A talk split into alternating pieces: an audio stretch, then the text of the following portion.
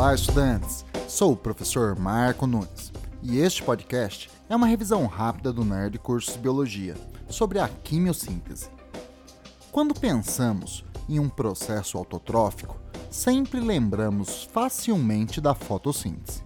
Mas há um outro processo de produção de matéria orgânica que pode servir como fonte de alimento para os seres vivos.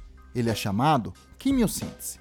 Neste processo, elétrons de alta energia, vindo de fontes variadas como ácido sulfídrico, amônia, nitrito, nitrato, monóxido de carbono e íons ferro, oferecem energia para a síntese de ATP, que sustentará energeticamente a produção de glicose, sem a participação da energia luminosa do Sol.